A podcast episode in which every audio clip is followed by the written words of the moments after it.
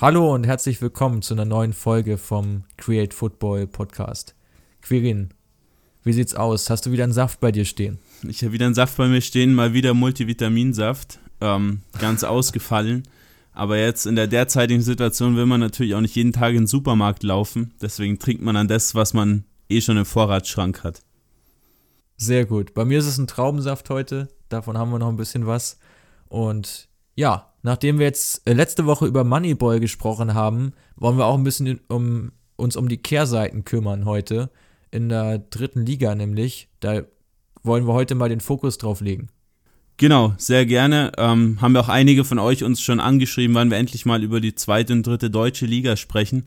Ähm, heute mal über die dritte Liga, weil es eben als Kontrast ganz gut passt. Ähm, mit diesem Datenscouting, diesem wirklich intensiven Zusammenstellen eines Kaders, wo man auch wirklich ganz genau darauf achtet, hin zu Teams wie Braunschweig, Kaiserslautern zum Beispiel, über die wir später mal sprechen, die eben in diesem Millionengrab dritte Liga gefangen sind ja, und dort eben nicht so leicht wieder rauskommen. Eben auch durch schlechtes Scouting, oder? Wie siehst du das?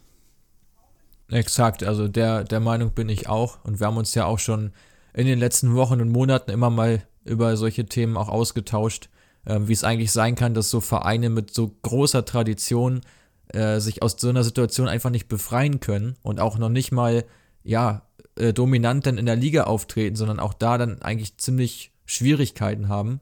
Und deswegen wollen wir das heute mal ein bisschen genauer beleuchten und hoffen, dass das auch ein Interesse jetzt bei euch Zuhörern weckt. Ähm, an dieser Stelle nochmal ganz kurz Dankeschön für die, für das Feedback und für die tollen Zahlen jetzt, die wir so gelesen haben zur Moneyboy-Folge. Es hat wirklich viele interessiert. Insofern hoffen wir, dass wir heute daran ein bisschen anknüpfen können. Ich fange mal direkt an mit einem Zitat vom Tagesspiegel. Ähm, der hat so das Thema, was wir heute besprechen wollen, so ein bisschen angeteasert, sag ich mal. Ähm, das geht um Rot-Weiß Erfurt. Und zwar, Erfurt rühmt sich, Gründungsmitglied der dritten Liga zu sein, aber mit riskanten Manövern, die zum Wiederaufstieg führen sollten, begann der Abstieg. Ich denke, das fasst alles ganz gut zusammen, dass die dritte Liga einfach für Vereine ziemlich schwer zu handeln ist. Zum einen, weil viele Spieler eben ja hohe Ansprüche haben, sehen ja dritte Liga Profifußball, da will ich auch gut verdienen. Und zum anderen durch den DFB, der eben vor allem bei der Stadionfrage vielen Vereinen so ein bisschen im Weg steht, gibt ja diese Regelung, das Stadion muss mindestens 10.000 und einen Platz haben. Ähm, auch eine gewisse Sitzplatzanzahl wird gefordert und auch eine Rasenheizung. Ja, und das ist natürlich für viele Vereine, die dann auch vielleicht eine kleine Fanbase haben, keine großen Sponsoren, ziemlich schwer zu handeln. Ja, ich glaube, ähm, da kann man so ein bisschen den Vergleich ziehen auch zur, zur Basketballliga, wo es ja auch so ist, dass viele Sachen einfach vorgeschrieben sind, die eigentlich so gedacht sind, dass sie den Vereinen eigentlich helfen sollen, äh, weil du eine gewisse Infrastruktur einfach haben musst und die brauchst du mittelfristig ja auch, um dich in der Liga etablieren zu können. Und trotzdem ist es natürlich ein großer Sprung für so kleine Vereine, die dann aufsteigen wollen und es vielleicht auch dann packen, erstmal diese Bedingungen umzusetzen seitens des DFB und dann ja auch noch versuchen, einen Kader zusammenzustellen, mit dem du dann die Liga halten kannst. Ja, da hast du auf jeden Fall recht, dass es schon Sinn macht, eben diese, ja, wie du schon gesagt hast, diese Vorgaben zu erfüllen, um eben einfach auch gesund zu wachsen, sage ich mal. Ähm, aber das Problem ist einfach, dass die dritte Liga wirtschaftlich nicht wirklich rentabel ist. Du hast einfach viel zu wenig Vermarktung, wenig Großsponsoren. Ich sehe das jetzt bei mir um die Ecke hier in Unterhaching, wo ich euch auch häufiger mal im Stadion bin die haben jetzt zwei Jahre gefühlt ohne, Sta ohne, ohne Trikotsponsor gespielt. Ähm, haben dann irgendwann Alpenkrone oder Frost, nee, Frostkrone heißen die, ähm, jetzt als neuen Sponsor gefunden. Aber es hat auch ewig gedauert. Die kommen auch irgendwo her aus Norddeutschland. Ähm, also sieht man auch, dass diese Firmen bei den kleinen Vereinen auch gar nicht so ein Interesse dran haben, da ihr Geld reinzupumpen. Und natürlich ähm, die Fernseheinnahmen, die auch fehlen über Magenta Sport kann man jetzt zumindest die Spiele ja mal alle sehen, aber ja, da läuft anscheinend auch nicht so viel Geld oder fließt nicht so viel Geld, wie man, wie man besser sagt. Ähm, und von den Fernsehgeldern aus der ersten und zweiten Liga sieht man eben da unten in der dritten Liga dann gar nichts mehr. Ja, also ich denke, es kommt wirklich sehr stark auf regionale Sponsoren an, die dann im Hintergrund stehen und, und den Verein da unterstützen, weil wie du schon sagst, die Fernsehgelder sind definitiv nicht das äh, entscheidende Kriterium. Ticketing ist dann natürlich noch wichtig, ähm, dass du da laufend Einnahmen erzielst. Das geht natürlich dann auch wieder besser mit einem besseren Stadion. So, das ist ja ohne Frage. Und trotzdem hast du auch einige Vereine in der Liga, wie jetzt zum Beispiel Hansa Rostock oder auch ähm, ja, Lautern, die wir nachher noch ansprechen, ähm, die einfach auch ein sehr großes Stadion haben, das sie auch fast nie dann ausverkauft haben. Und das dann halt auch, ja, vielleicht auch eher noch ein Hindernis ist teilweise. Ja, Hindernis war das große Stadion auch für Alemannia Aachen und Kickers Offenbach. Bei denen gab es ja, ja viele finanzielle Probleme. Einer, der dazu geführt hat, war bei beiden der Stadionneubau. Aachen hat sich ja mit diesem neuen Tivoli ziemlich gerühmt, haben den ja auch angefangen zu bauen. Da waren sie, glaube ich, noch in der zweiten Liga, äh, haben da ihr Flaggschiff, sage ich mal, den alten Tivoli dann, dann zugesperrt und abgerissen. Ähm, und mit diesem Stadionneubau beginnt eben bei vielen Vereinen dann so diese Abwärtsspirale, da man dann halt einfach ja, Forderungen bei den Banken ähm, oder Verbindlichkeiten bei den Banken begleichen muss und das dann halt einfach über die fehlenden Gelder, die dann halt auch nicht mehr reinkommen, dann nicht tun kann. Und so sehen halt viele Teams dann einfach nur diesen einen Ausweg, einfach wieder aufzusteigen in die zweite Liga, wieder mehr Fernsehgelder, mehr Fans einfach anzuziehen.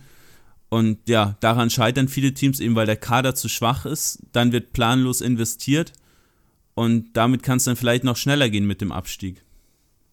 Ja, du hast, hast es jetzt eigentlich ziemlich gut zusammengefasst insgesamt, was die Situation so anbelangt. Und ja, wir haben uns heute mal mit einem Gast beschäftigt, der sich tagtäglich mit dem Thema dritte Liga beschäftigt. Und da haben wir ein kleines Interview geführt mit Julian Koch. Chefredakteur von Liga 3 Online. Ähm, ja, waren sehr interessante Insights, die er uns da äh, gegeben hat und die würde ich sagen, lassen wir uns jetzt auch mal zu Ohren kommen.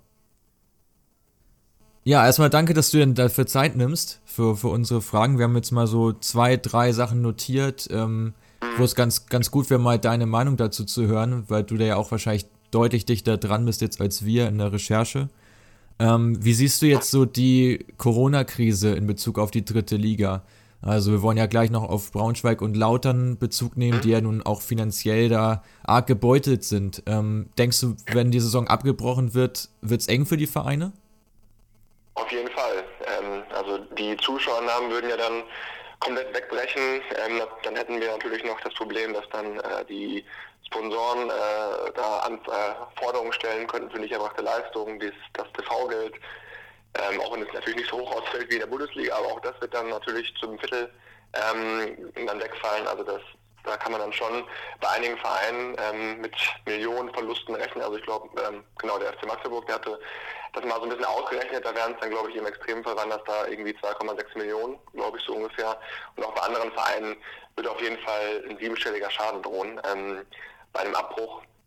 Und natürlich äh, ganz unabhängig dann von der Frage, wie das dann natürlich sportlich weitergehen würde. Ähm, aber wenn wir jetzt nur auf die finanzielle Seite gucken, wäre das auf jeden Fall für eigentlich ja, mehr oder weniger alle Vereine auf jeden Fall ähm, existenzbedrohend. Das kann man auf jeden Fall so sagen. Ja, also denkst du auch, dass da quasi ein Insolvenzverfahren dann nicht weit weg ist, wenn die Saison tatsächlich jetzt ähm, abgebrochen wird? Weil es ja gerade für diese Traditionsvereine, wo viele Fans auch noch dranhängen, hätte es ja noch viel weitreichendere Konsequenzen als jetzt für in Anführungsstrichen kleinere Vereine. Ja klar, ähm, also sicherlich kann man dann Insolvenzen nicht ausschließen, wo das jetzt im Einzelnen äh, der Fall sein könnte. Das kann man jetzt auch noch nicht sagen, weil auch natürlich noch nicht ganz jetzt absehbar ist, wie die Folgen jetzt letztendlich ausfallen werden. Aber ausschließen, denke ich, kann man es auf jeden Fall nicht. Also da dürften dann wahrscheinlich schon einige Vereine dann betroffen sein. Ähm, ja, also das ist dann auf jeden Fall zu befürchten, auf jeden Fall, ja. Okay, ja. Ähm, ja, nehmen wir mal Bezug auf, auf Kaiserslautern, auch in letzten Verein, wo ja also der allgemeine Fußballverein, äh, Fußballfan dann auch sich denkt, Mensch, eigentlich gehören die in die Bundesliga, zumindest in die zweite Liga. Jetzt sind sie seit mehreren Jahren in der dritten Liga unterwegs und ja, sind meistens ja noch nicht mal dicht am Aufstieg dran. Ähm, wie siehst du da die generelle Entwicklung, weil es da ja auch immer wieder große finanzielle Lücken gibt? Also da wurden sicherlich in der Vergangenheit äh, viele falsche Entscheidungen einfach getroffen, dass man jetzt halt eben sozusagen in der dritten Liga ähm, ja, gegen den Abstieg kämpft, ähm, sowohl auf sportlicher Seite als auch auf äh, finanzieller Seite ist da auf jeden Fall einiges schiefgelaufen in den letzten Jahren, äh, dass man jetzt halt eben in dieser bedrohlichen Lage ist. Ähm, ja, diese ganzen Fehler jetzt aufzuzählen, ich glaube, das würde vielleicht den Rahmen etwas sprengen.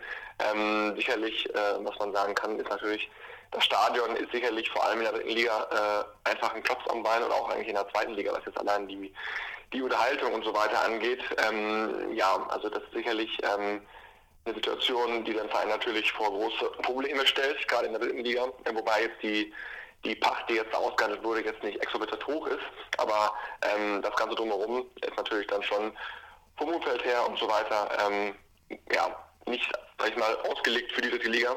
Ähm, von daher ähm, ja, ist das sicherlich ein Grund, ähm, der dann halt immer noch dazu kommt. In den Medien waren jetzt zuletzt ähm, 11 Millionen, glaube ich, die Rede, von 11 Millionen die Rede, die fehlen zum Saisonende, die irgendwie aufgefangen werden müssen, sei es durch Transfereinnahmen oder andere, äh, andere Zuwendungen. Denkst du, dass Lautern die überhaupt aufbringen könnte? Oder ist es da eigentlich auch schon kurz vor knapp, dass, ähm, dass dann eine Zahlungsunfähigkeit, sage ich mal, bevorsteht? Naja, also die Verantwortlichen zeigen sich ja relativ optimistisch. Ähm, da laufen ja Gespräche mit verschiedenen Investoren zum zum einen mit äh, Investoren aus der Region, dann mit äh, Flavio Becker aus Luxemburg, der ja da schon ähm, seit längerer Zeit auch im Gespräch ist und der, auch, in der letzten Saison schon ein Darlehen ähm, sozusagen für die Sicherung der Lizenz da auch ähm, zur Verfügung gestellt hat, das jetzt auch mittlerweile auch abgerufen wurde, um ähm, die äh, laufenden Kosten erstmal für diese Saison zu decken. Ähm, allerdings, ähm, das ist also schon, ja, jetzt im Fall von Becker schon eine ganze Weile da im Gespräch, passiert ist jetzt noch nichts. Also geplant war eigentlich, dass, er das, dass das Darlehen sozusagen in, äh, in äh, Anteile umgewandelt wird, dass er dann praktisch ähm, ja offiziell als Investor fungiert. Da, da war mal eine Rede von äh, 25 Millionen, die da in den nächsten fünf Jahren investiert werden sollten von Becker, um dann halt eben auch mittelfristig zurück in die Bundesliga zu kommen. Ähm, oder auch Champions League war die Rede, aber ja, ähm, da ist halt jetzt bisher noch nichts geworden. Ähm, von daher ähm, ja, muss man dann sicherlich mal abwarten, wie, das, wie, die, wie die Gespräche da laufen, ob dann die Investoren jetzt aus der Region halt eben das Geld zur Verfügung stellen können oder ob das irgendwie noch über andere Wege möglich ist. Ähm, ja, also da kann man jetzt, glaube ich, noch keine Prognose treffen. Das ist jetzt auch natürlich durch die Corona-Krise nochmal wieder ein bisschen unsicherer geworden, auf jeden Fall. Ähm, ja, von daher ja, kann man da jetzt, glaube ich, erstmal nicht in die Zukunft blicken. Wo siehst du denn konkret so Lösungsansätze für Vereine wie jetzt Kaiserslautern, die in der dritten Liga sind und sich dann ja trotzdem immer noch den ein oder anderen sehr guten Spieler auch, auch gönnen, in der Hoffnung, dass der ihnen dann zum Aufstieg verhilft? Ähm, denkst du, es ist da einfach nur sinnvoll, konsequent auf die eigene Jugend zu setzen, um die Kaderkosten zu reduzieren und dann zu hoffen, dass sich viel entwickelt? Ähm, oder sollte man es da doch eher drauf, ein bisschen drauf anlegen, auf jeden Fall jetzt in den nächsten wenigen Jahren aufzusteigen? Naja, also wichtig ist auf jeden Fall für die Vereine die Abstellung auch erstmal ähm, die Liga anzunehmen ähm, und jetzt nicht zu denken, oh, wir, wir müssen jetzt irgendwie ganz schnell wieder hoch. Das kann dann nämlich äh, auch nach hinten losgehen, indem man dann nämlich sich völlig übernimmt finanziell. Und wenn dann der Aufstieg halt eben nicht klappt, dann findet man sich ganz schnell in der Insolvenz wieder. Da gibt es ja auch schon einige Beispiele aus den letzten Jahren. Ähm, also das wird sicherlich nicht der Weg sein. Man, man muss halt gucken, dass man ähm, ja, irgendwie ähm, versucht, das Ganze so aufzustellen, dass man jetzt nicht innerhalb kürzester Zeit zum Aufstieg gezwungen ist, weil halt eben die finanziellen Möglichkeiten dazu halt nicht da sind, in der Regel. Also klar, man kann sich natürlich jetzt völlig übernehmen und, und alles auf eine Karte setzen. Das kann auch klappen, ähm, auch, auch, da gibt es sicherlich Beispiele, aber wenn es halt eben schief geht, dann, dann wird es in den Jahren darauf immer, äh, immer wieder noch schwieriger. Von daher ähm, muss man einfach ja, einen Mittelweg finden. Ne? Ähm, aus, auf der einen Seite erfahrenen Spielern, jungen Spielern ist ja immer so das Motto der Liga auch, dass, dass man da diesen, diesen, diesen Mix einfach hinbekommt. Ähm, also ich kann da eigentlich nur so aus der Erfahrung der letzten Jahre empfehlen, ja, da nicht zu übertreiben, was jetzt die, was jetzt ähm, die äh, Finanzierung des Kaders angeht, ähm, weil das halt eben, wenn es schief geht, dann ja an die Existenzbedrohung auf jeden Fall geht. Ja, ähm, ein Verein, der sich da auch ziemlich übernommen hat, glaube ich, war Braunschweig letztes Jahr, ähm, die sich dann ganz unten in der Tabelle wiedergefunden haben und eigentlich nur spitz auf Knopf da noch den Klassenhalt geschafft haben, der zwischenzeitlich auch schon aussichtslos erschien. Ähm, die haben danach auch nochmal ziemlich kräftig investiert, also alleine im, im, in der Winterpause 18, 19, äh, jetzt im Sommer auch nochmal ordentlich zugelegt, einige Spieler neu verpflichtet, den Kader weiter aufgebläht und jetzt in diesem Winter nochmals. Ähm, mhm. Siehst du da auch Risiken, wenn es jetzt nicht klappen sollte? Braunschweig ist ja noch im Aufstiegsrennen. Ähm, könnte es vielleicht noch, noch, äh, noch reichen, aber ähm, siehst du da auch Gefahren, wenn es nicht reicht?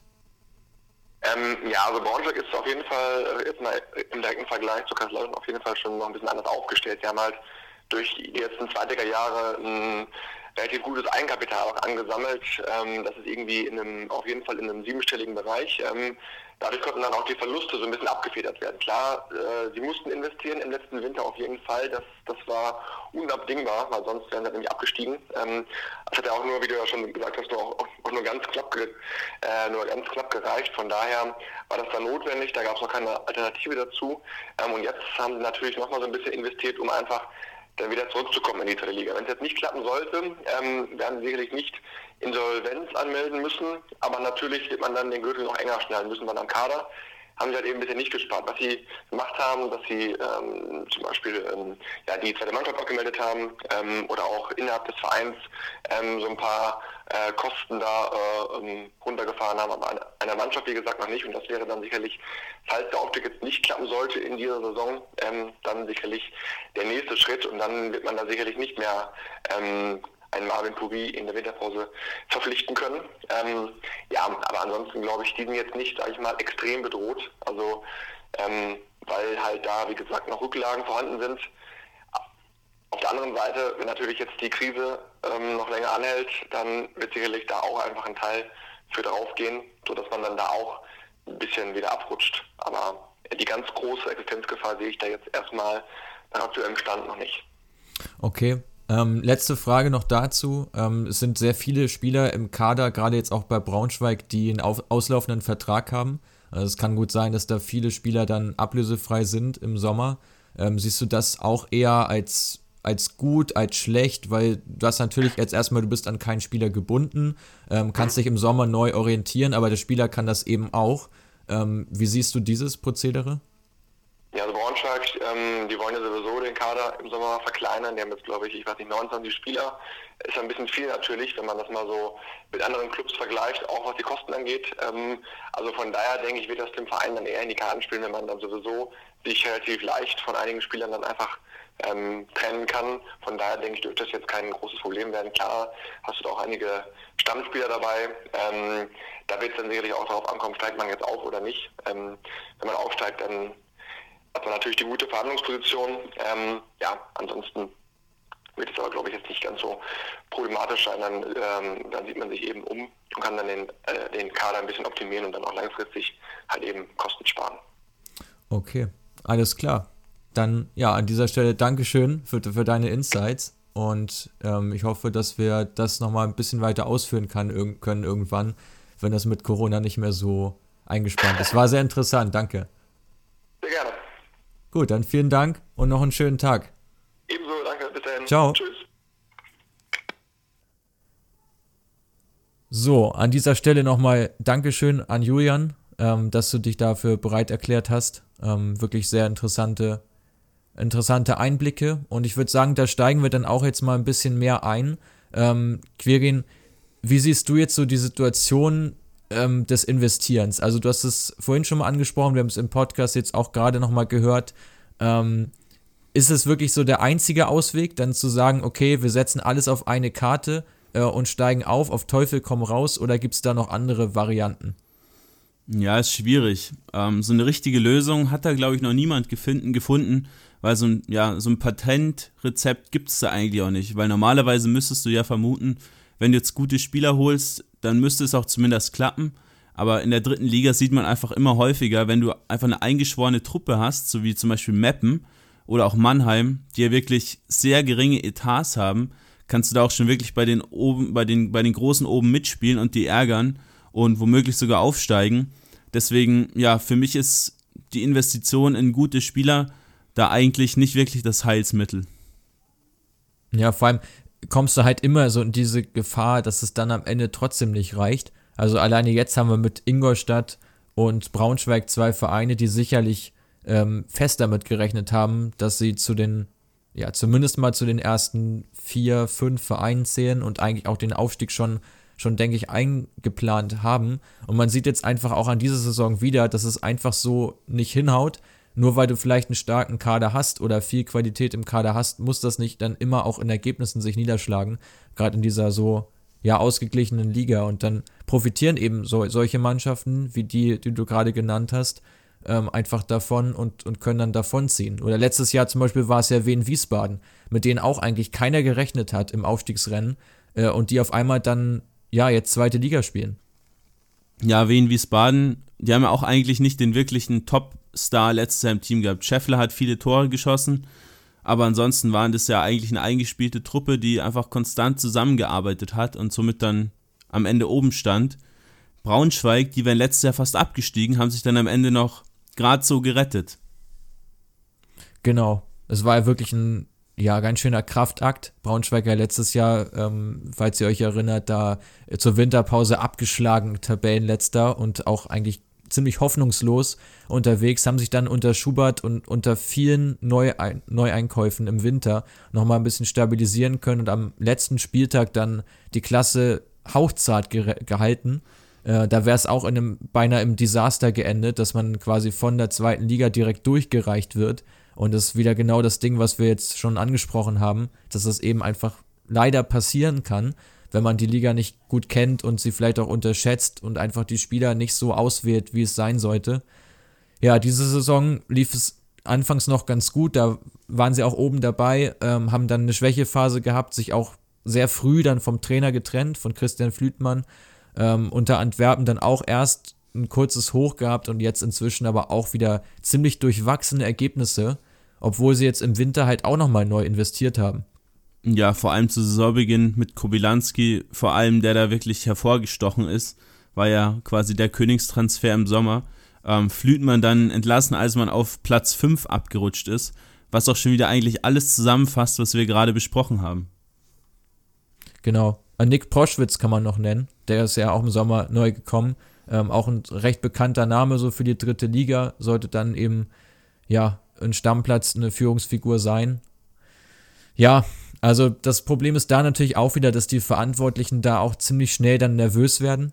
Ähm, da auch ja wenig auf Kontinuität setzen auf der Trainerposition. Jetzt war es mit Schubert so, dass der das Angebot hatte, den wollte man auch ziehen lassen, hat sich dann für Flütmann entschieden und nach 13 Spielen äh, so einen jungen, unerfahrenen Trainer direkt wieder zu kicken, ja, ist halt dann auch wieder, es passt leider so ein bisschen zur Gesamtsituation bei Braunschweig.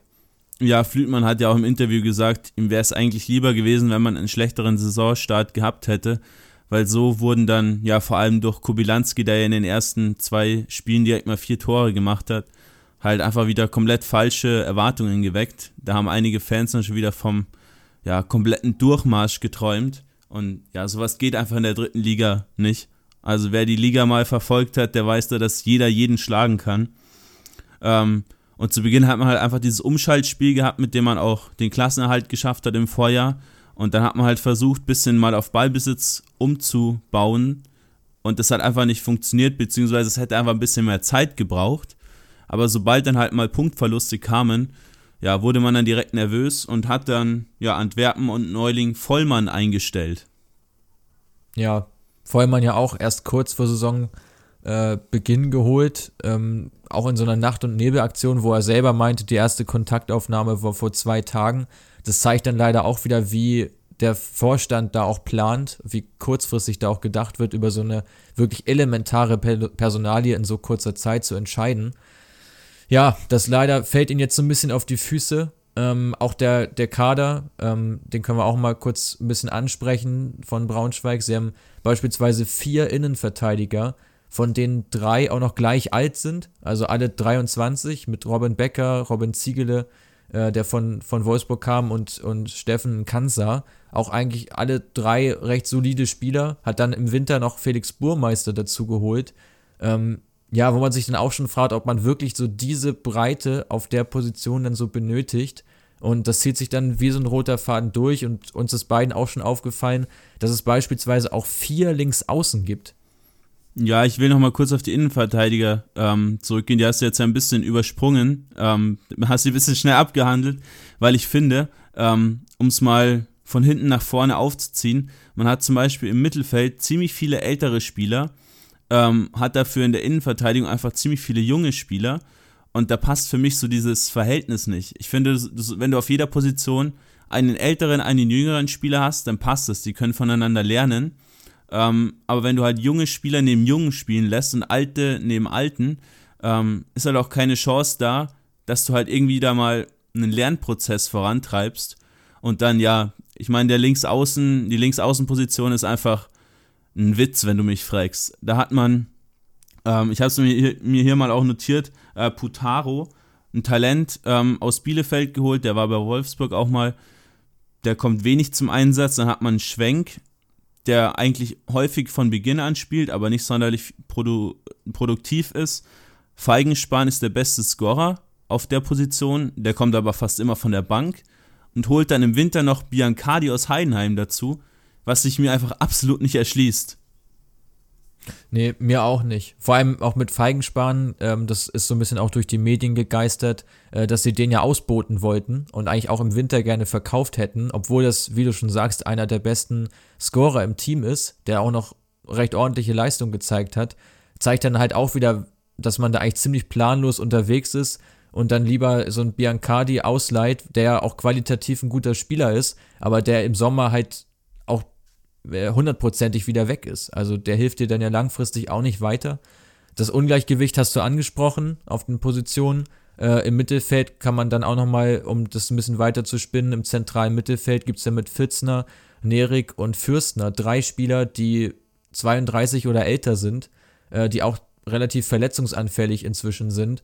Halt auch so die Frage, inwieweit das ja so, so zukunftsträchtig ist, weil die werden halt die werden kein Zweitliganiveau mehr erreichen, um es mal äh, so drastisch auszudrücken. Und wenn man das Ziel hat, aufzusteigen und das sind deine drei Führungsspieler, ja, die werden dir aber nächstes Jahr auch schon noch weniger weiterhelfen als dieses. Und dazu treibst du da ja keine wirkliche Entwicklung voran. Ja, absolut richtig. Ähm, da muss man sich schon wirklich mal die Frage stellen. Der, der Kader besteht aus ziemlich vielen Neuzugängen oder alten Spielern oder geliehenen Spielern ähm, die Mittelstürmerposition können wir vielleicht auch noch kurz abhandeln. Ist ebenso wie die Linksaußenposition einfach komplett falsch geplant. Ähm, hat da im Sommer Proschwitz geholt, so als den Neuner, der von Kobilanski im besten Fall einfach mit Vorlagen gefüttert wird. Ähm, hat aber nicht wirklich geliefert. Ähm, hat jetzt auch erst fünf Tore erzielt, sehe ich gerade. Ähm, dazu hat man Ademi geholt aus Würzburg, der eigentlich gar keine wirkliche Rolle spielt, auch erst zwölfmal zum Einsatz gekommen, hat dann diese zwei Spieler, die ja beide kräftige, körperlich ja aktive Spieler im Zentrum einfach sind, die man anspielt mit hohen Bällen, ähm, und holt sich dann noch Pourier dazu aus, Kaisers, äh, aus Karlsruhe, der ohne wirklich viel Spielpraxis kommt und einfach genau der gleiche Spielertyp ist. Ja, das wundert mich auch. Also gerade auf der Stürmerposition finde ich, ist es eigentlich noch mit am, am leichtesten zumindest zu planen, weil du ja weißt, was für Leute du schon hast. Und da musst du eigentlich nur schauen, dass du nochmal äh, einen anderen Stürmertyp bekommst. Einfach für die Spiele, wo es mit dem Typus Proschwitz zum Beispiel nicht funktioniert, dass du dann vielleicht jemanden hast wie Lars Stinde oder so. Einfach ein Spieler, der ein bisschen spielerischer dann vielleicht daherkommt, ein bisschen sich zwischen den Linien bewegt, wie auch immer.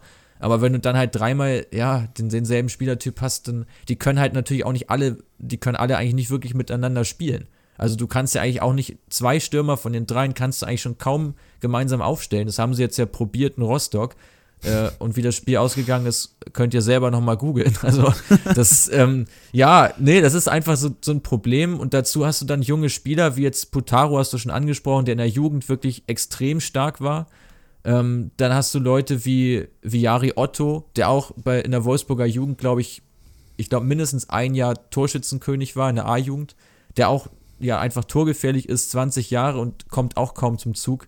Und in der Innenverteidigung oder gerade auch äh, rechte, rechte Verteidigerposition mit Alphons Armade, ein Spieler von Hoffenheim, äh, von der U19, der da auch schon auf sich aufmerksam gemacht hat, den man zumindest ranführen könnte und vielleicht sogar auch fest verpflichten könnte. Aber auch der, ja, bekommt letztlich überhaupt gar keine Möglichkeit, da äh, zu spielen.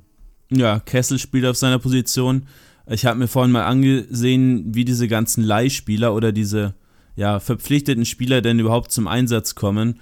Ähm, Amade drei Spiele gemacht, Schlüter, ein linker, Innen ein linker Außenverteidiger, ähm, hat erst ein Spiel gemacht, Putaro neun Spiele, Äh, Golden, Kevin Golden, geliehen aus Nürnberg, hat fünf Spiele gemacht, Kammerbauer 13 Spiele, Ademi 12. Ich frage mich, warum ich Leute leihe oder dann auch fest verpflichte, wenn die bei mir sowieso keine Rolle spielen. Ich meine, so Kaderspieler, die kann ich mir aus, auch, auch, eigentlich auch aus der Jugend hochziehen. Ja, hast, hast du auf jeden Fall recht mit. Ähm, also, es schließt sich mir ehrlich gesagt auch nicht. Genauso ja auch mit dem Trainerwechsel ähm, zu Antwerpen ist es ja so, dass zum Beispiel Wiebe im Mittelfeld so mit der, ja, einer der Spieler, der fest Braunschweig gehört, nicht jung ist, nicht alt ist, solide 26 Jahre und hat davor auch gute Spiele gemacht, kam aus Münster, der spielt jetzt auch kaum noch eine Rolle. Und stattdessen regiert dann wieder die alte Garde äh, um Nerik und dann noch, ja, teilweise noch Kammerbauer, wobei ich auch da keine Ahnung habe, warum man so ein Leid, ähm, ich habe ihn in Kiel ein paar Mal gesehen, als er dorthin ausgeliehen war, als wirklich ein absoluter Durchschnittsspieler. Nicht mehr, nicht weniger, recht flexibel, aber ja, weiß ich nicht genau. Ähm, bei Braunschweig, äh, auch, wir wollen ja auch ein paar Lösungsansätze jetzt diskutieren, nicht nur alles schlecht reden. Ähm, wie, wo siehst du da Ansätze? Ähm, ja, generell muss man mal sehen, dass der Verein eigentlich schon ein riesiges Potenzial hat. Man hat echt super Fans, die einfach hinter dem Team auch stehen. Hat ja auch schon ein paar Mal eine ausverkaufte Hütte gehabt dieses Jahr in den Spitzenspielen, sage ich mal. Ähm, hat eigentlich eine große Stadt, ein großes Umfeld, wo man auch Talente anziehen kann hat daneben den VfL Wolfsburg auch Hannover, wo häufig mal Talente so hinten runterfallen, wie zum Beispiel die Otto-Brüder. Ähm, über die gibt es auch eine interessante Doku, die könnt ihr euch gerne mal reinziehen vom NDR. Und solche Spieler werden aber einfach nicht integriert. Das erschließt sich mir nicht so ganz. Hat aber halt trotzdem eine super Tradition, ein super Stadion. Aber das wird dem Verein halt vielleicht auch ein bisschen zum Verhängnis, diese ganze Tradition, dass man einfach keine neuen Wege gehen will neuen Weg sind sie ja gegangen jetzt im Sommer, ähm, was Julian auch vorhin angesprochen hat, dass sie da Kürzungen vorgenommen haben, die zweite Mannschaft abgemeldet und ja auch die Scouting-Abteilung komplett geschlossen. Ähm, wo man sich jetzt natürlich wieder fragt, wie sie gerade auf solche Spieler gekommen sind, sieht man halt reines Netzwerk-Scouting, was betrieben wurde. Also rein aus, auf Basis des Telefonbuchs, das man eh hat. Äh, eigentlich alle, alle Spieler ja aus Deutschland gekommen, teilweise auch viele aus der dritten Liga dann ja, wo sind da an, also wo sind noch Ansätze? Ich sehe das auch so wie du. Ähm, Gerade so die Wolfsburger Jugend müsste man eigentlich mit stärker mit einbeziehen. Das haben sie jetzt ja mit Jari Otto zum Beispiel gemacht, den sie aber dann nicht einsetzen. Ähm, da, gerade da sind ja eigentlich viele Spieler, die in der U19 dann keinen Profivertrag in Wolfsburg bekommen, aber vielleicht auch gut genug sind für die dritte Liga. Ja. Oder auch in der zweiten Mannschaft von Wolfsburg, die auch auf dem Weg ist, aufzusteigen, wären auch interessante junge Spieler, die man einfach fördern könnte, die man auch recht günstig bekommen könnte. Ja, ich weiß auch nicht genau, warum man es nicht macht. Das ist wahrscheinlich wirklich so dieses alte Prozedere, dass irgendein erfahrener Haudegen dann einfach vorgezogen wird. Aber ja, wie schon gesagt, es ist recht kurzfristig gedacht. Ja, ich denke, man muss einfach ein bisschen mehr auf Kontinuität setzen. Ähm, ja, Flütmann ist eigentlich das beste Beispiel. Hat mal ein paar Spiele dann nicht geliefert, wird dann sofort entlassen. Und ich weiß auch noch nicht, was man sich dann vorstellt, was dann Marco Antwerpen, der neue Coach, dann da groß machen soll. Der gewinnt doch dann auch nicht jedes Spiel. Wenn einfach der Kader vielleicht nicht mehr hergibt und halt einfach auch die Ansprüche zu hoch sind. Sowas hemmt natürlich auch die Spieler. Ähm, aber man sieht einfach, dass der Verein kein klares Ziel hat, wo man eigentlich hin will. So, du hast auch schon angesprochen, dass ziemlich viele ähm, Verträge im Sommer dann auslaufen, was auch dann wieder zeigt, es gibt wieder einen Umbruch nach einem großen Umbruch dann den Aufstieg zu schaffen, kann ich mir eigentlich auch nicht äh, wirklich vorstellen, dass es dann so leicht wird. Und ich habe da das Gefühl, dass die Existenzangst da so ein bisschen das mittelfristige Denken ausblendet. Und in dieser Schleife hängt ja auch der FC Kaiserslautern drin, die jetzt schon zum dritten Jahr in der dritten Liga auflaufen und eigentlich auch jedes Jahr einen relativ großen Umbruch vollziehen müssen und viele Spieler auch aus der eigenen Jugend dann hochziehen. Zumindest das ist noch ein Steckenpferd, was Lautern für sich hat, was aber auch einfach, ja, unumstößlich ist, einfach weil Gelder fehlen für teure Neuzugänge.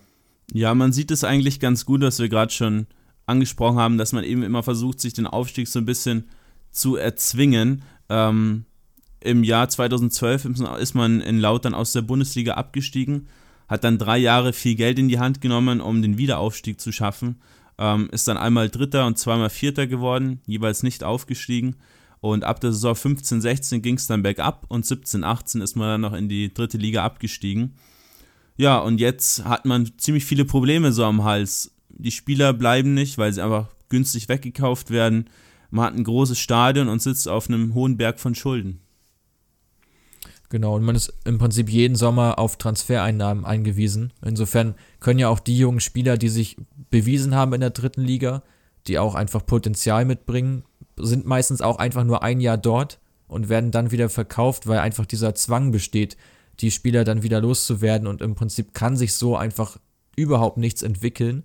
Ähm, da braucht man wirklich eine Sahnesaison und selbst wenn die so äh, geschieht, geschieht und man kann tatsächlich mal um den Aufstieg mitspielen, bin ich mir eigentlich fast sicher, dass im Winter dann auch mindestens mal zwei Spiele wieder, zwei Spieler wieder weggekauft werden aus der finanziellen Not heraus.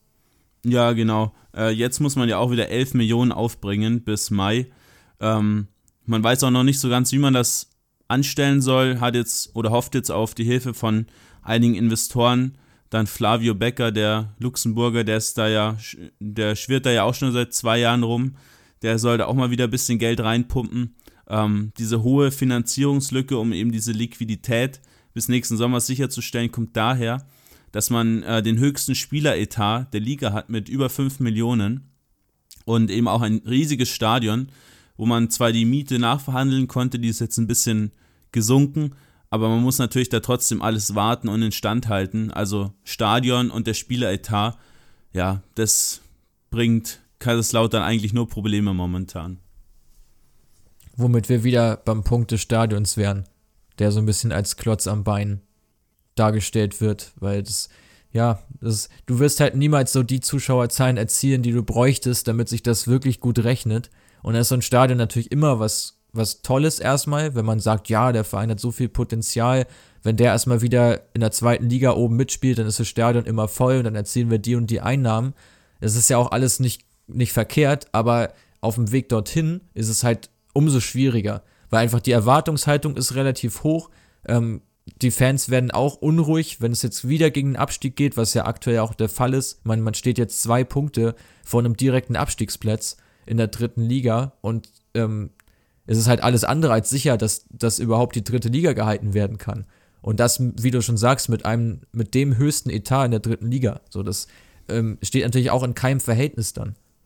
Ja, da wurden halt auch wieder Leute geholt, ähm, wo auch die, die Kaiserslautern-Fans sich auf Facebook und sonstigen ähm, Foren ziemlich abgekotzt haben. Leute wie dieser Bjarnason, äh, der Mittelstürmer, den sie von Helsingborgs geholt haben, auch für 200.000 knapp.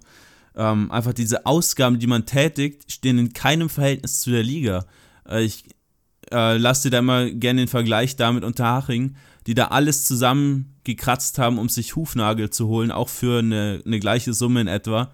Und Kaiserslautern hat jetzt das zweite Jahr in Folge über eine Million ähm, für Spielertransfers ausgegeben und das als Drittligist. Dazu kommen natürlich dann die exorbitanten Gehälter für solche Leute. Auch Lukas Balvis zum Beispiel, der war ja mal bei Sporting eine Weile. Solche Spieler, die verdienen natürlich deutlich über dem Drittligadurchschnitt. Genau, und dazu kommt ja, dass die Königstransfers sportlich keine sind. Also du hast ja Bjarnason jetzt schon angesprochen. Ähm, der hat, glaube ich, wie viele, also es waren, glaube ich, keine drei Tore, die der geschossen hat. Dann haben wir Lukas Röser, 350.000 Euro gekostet und Yannick Bachmann fürs Mittelfeld ebenfalls 350.000.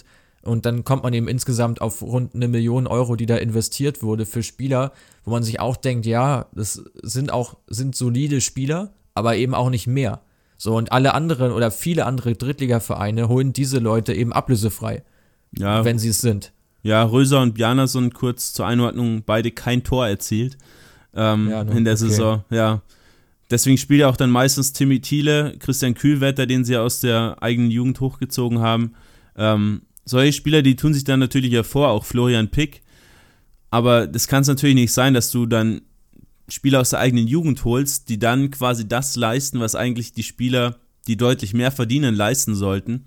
Aber so kommt es natürlich dann zustande, dass du dann solche Spieler äh, einfach so als Kaderleichen rumliegen hast, die du dann, wenn du Pay hast, auch mehrere Jahre da im, im Verein rumlaufen, die du halt dann auch nicht mehr los wirst, weil die freuen sich natürlich auch über solche Gehälter.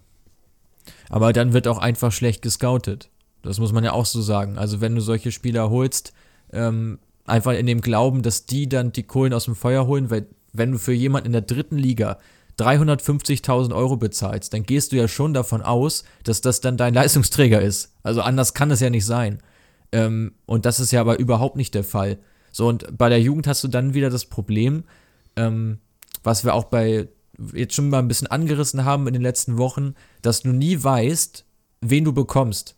Also du weißt ja nicht, welche Spieler sind jetzt die, die in, in der Jugend, in der A-Jugend die besten sind. So, das können dann rechts außen sein, es können aber auch mal zwei Spielmacher sein, es kann auch mal ein Linksverteidiger sein. Du weißt ja noch nicht mal, ob du die überhaupt einbauen kannst. Und du musst dann ja eigentlich schon völlig drumherum bauen. Du musst ja, du musst ja komplett sehen, welche Spieler hast du und dann sagst du wieder, okay, was kann ich mit denen machen? Was kann ich, welchen Spielstil kann ich mit denen spielen? So, und dann ist natürlich wieder der Trainer direkt gefährdet, wenn er das einfach nicht so sieht und eine andere Spielphilosophie hast, hat, aber du hast jetzt nur diese Spieler, ja, dann hast du direkt ein Problem.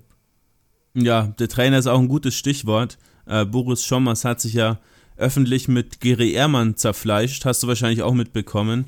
Ja. Ähm, Gary Ehrmann, die Vereinslegende, hat ja schon einige wirklich große, große Torhüter da trainiert. Tim Wiese ein Beispiel.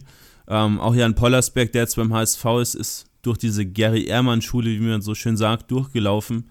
Äh, Kevin Le Trapp. Kevin Trapp, danke für die Anmerkung. Auch Lennart Grill, der jetzige Torwart, der steht bei Leverkusen ähm, auf dem Zettel. Ja, den hat man jetzt fristlos gekündigt, wegen ja, unterschiedlichen Meinungen über die Entwicklung.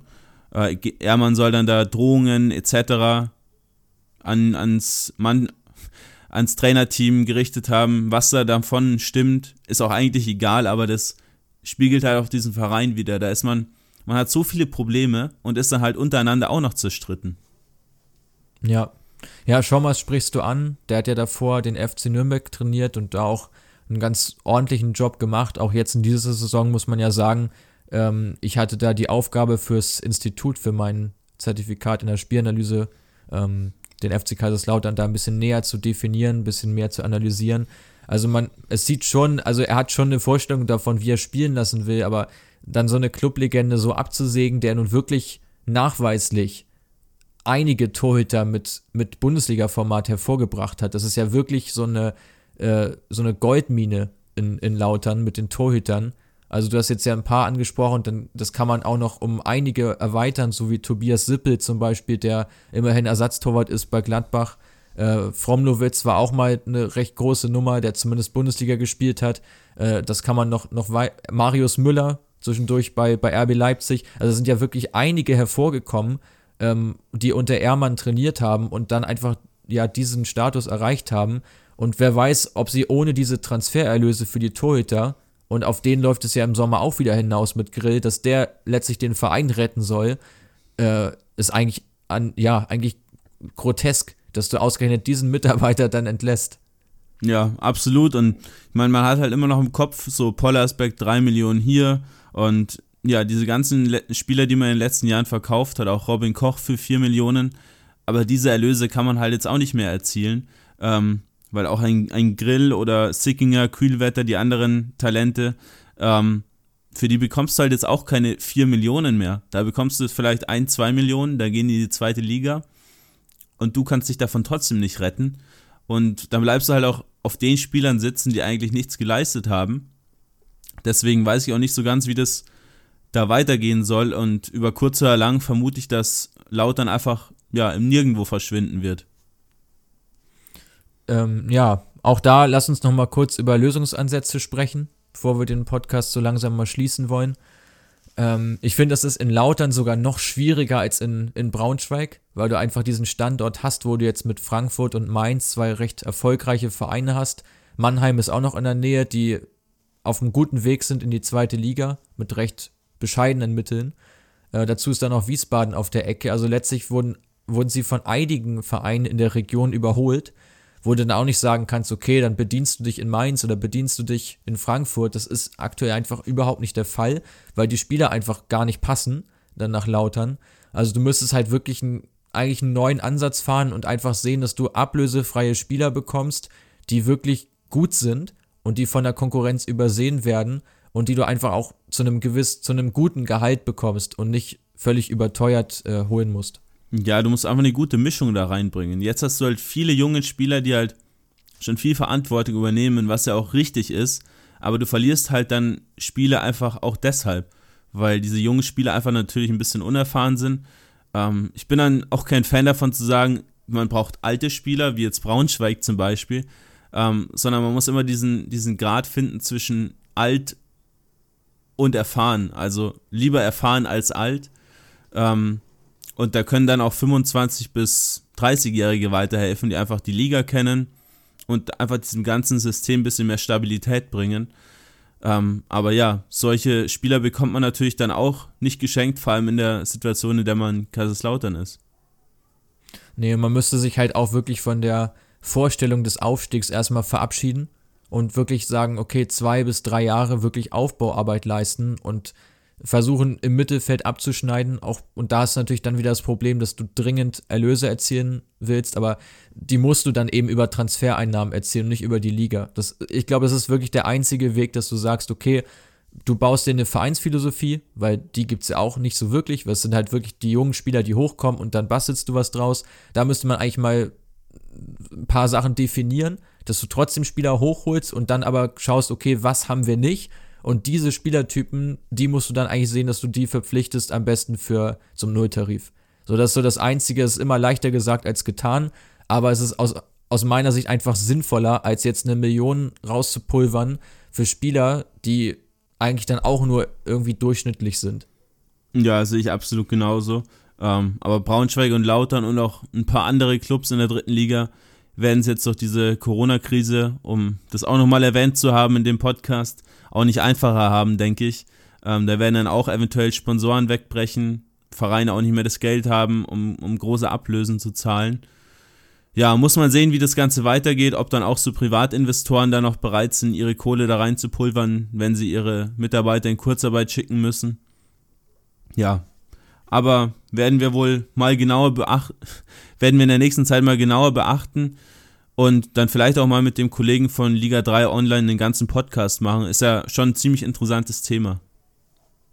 Genau. Auch da schreibt uns gerne mal, was ihr jetzt so von unseren Ansätzen haltet, ob ihr auch vielleicht andere Ideen habt äh, oder ob ihr euch generell diese Art von Podcast jetzt mal so gefallen hat. Wir haben jetzt ja heute auch mal einen Gast dabei gehabt. Danke nochmal an Julian.